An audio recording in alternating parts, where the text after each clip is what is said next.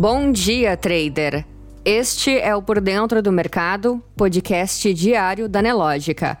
Hoje é terça-feira, 7 de dezembro, e você confere agora as principais notícias que vão impactar o mercado financeiro neste dia. Em destaque, exportações da China crescem 22% em novembro na comparação anual. Rosa Weber libera execução das emendas de relator. E comissão aprova relatório preliminar do orçamento da União para 2022.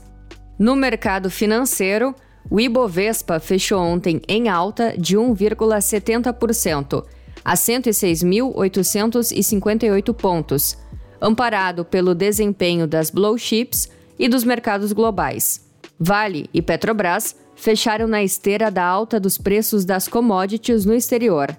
Declarações do presidente Jair Bolsonaro de que a petroleira irá anunciar uma redução dos preços dos combustíveis também impulsionaram os papéis da estatal. Enquanto isso, o dólar fechou em leve alta de 0,13%, negociado a R$ 5,68 na venda, nova máxima em quase oito meses.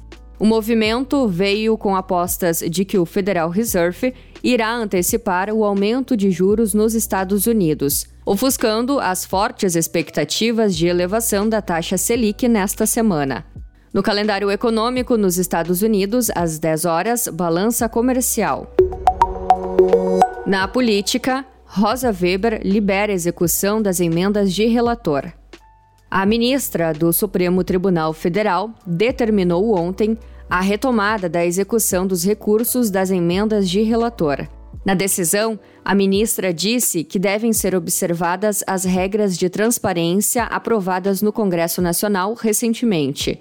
A ministra justificou que há potencial risco à continuidade dos serviços públicos essenciais à população, especialmente nas áreas voltadas à saúde e educação.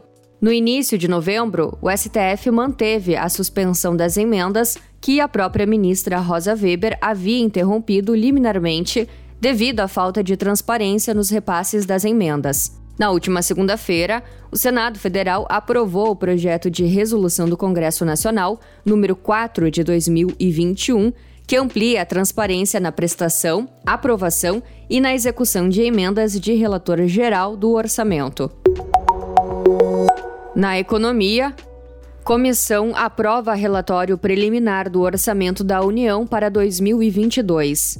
O relatório preliminar ao projeto de lei orçamentária anual de 2022 foi aprovado na tarde de ontem pela Comissão Mista de Orçamento por votação simbólica, ou seja, quando é feita por acordo e não por votação no painel. Foram apresentados oito destaques que estão sendo analisados pelos parlamentares. O relator geral do orçamento é o deputado Hugo Leal, do PSD. Após a aprovação do relatório preliminar, a comissão ainda precisa analisar os 16 relatórios setoriais e o relatório geral, que condensa todos em um só texto. Só então, o texto aprovado é encaminhado à mesa para ser votado pelo plenário do Congresso Nacional. Copom inicia reunião para definir taxa básica de juros.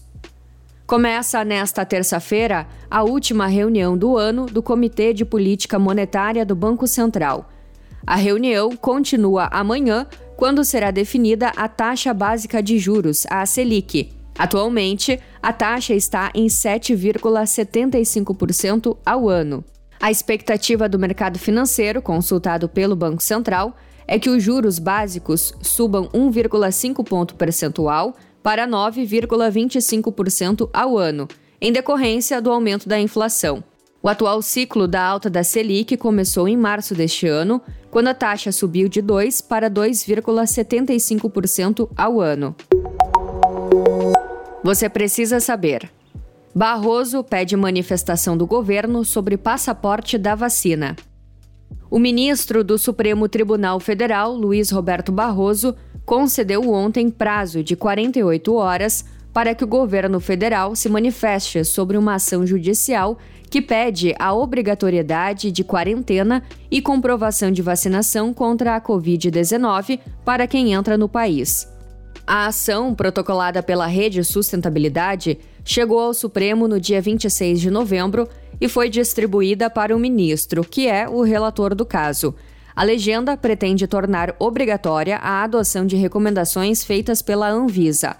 De acordo com a Anvisa, a política brasileira para fronteiras deveria ser revista, com o estabelecimento de cobrança de prova de vacinação para turistas e outros viajantes que desejam entrar no país de avião ou por via terrestre, em combinação com protocolos de testagem.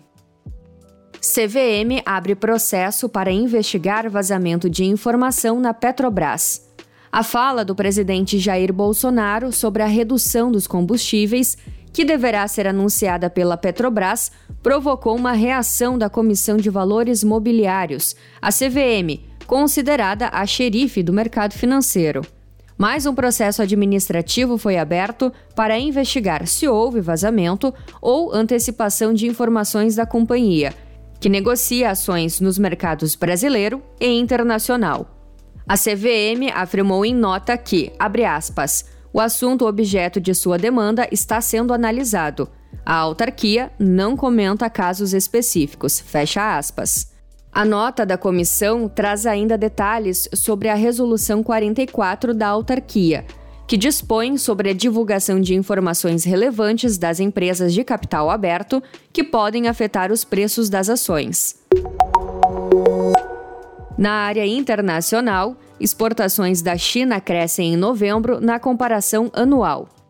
As exportações da China cresceram 22% em novembro, na comparação com o mesmo mês de 2020, informou nesta terça-feira a Administração Geral das Alfândegas do país asiático. A alta representa uma desaceleração ante os 27% registrados em outubro devido à base de comparação mais elevada do período do ano anterior. Apesar do arrefecimento, o resultado superou a projeção de 16,1% dos economistas consultados pelo Wall Street Journal.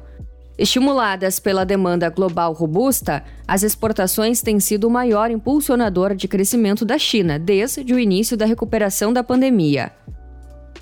Zona do euro. PIB cresce 2,2% no terceiro trimestre ante o anterior, confirmando a estimativa. A economia da zona do euro se expandiu em um ritmo forte no terceiro trimestre, recuperando quase totalmente a perda registrada durante a recessão induzida pela Covid-19. O PIB da zona do euro cresceu 2,2% de julho a setembro, em comparação com o período dos três meses anteriores. De acordo com a leitura final do indicador divulgada nesta terça-feira pela Eurostat, agência de estatísticas da União Europeia. O resultado confirmou a segunda estimativa divulgada em 16 de novembro. Não deixe de conferir o Market Report completo, liberado três vezes ao dia, dentro da plataforma Profit Pro da Nelogica.